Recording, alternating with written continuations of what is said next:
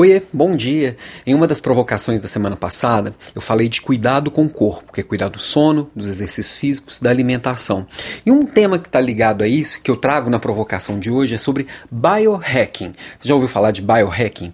Basicamente é achar a melhor forma do seu corpo funcionar. Tem muita gente falando muita besteira sobre isso aí na internet, tem um monte de especialista que se diz o guru sobre isso e tem muita bobagem sendo dita. Então, como qualquer coisa no mundo, inclusive o que, o que eu estou falando com você, seja sempre muito cuidadoso com o que você ouve e as escolhas que faz para si.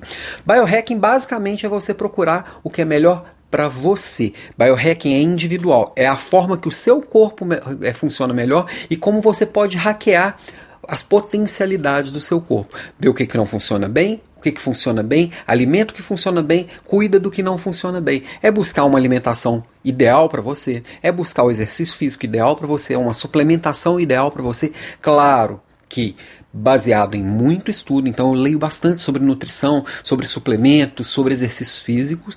É, experimento em mim mesmo para ver o que que faz sentido para mim, qual é a hora do dia que funciona melhor cada coisa para mim, o que que cada alimento provoca em mim em nível de sensação mesmo, de sentir produtivo, de sentir bem e claro, cuidando também de buscar profissionais. Eu faço um check-up uma vez por ano, um check-up bem completão, que eu vou lá para São Paulo e faço num bom hospital, e, passo um dia inteiro fazendo exame, eles me revirando do avesso e busco no dia a dia que também está sempre me cuidando e me observando. Acho que a chave do biohacking é a autoobservação e o autoconhecimento. Experimenta, funciona, anota, vai melhorando e se, se, se melhorando ao longo do tempo, ver o que, que funciona para si, sempre com muito cuidado e muita atenção.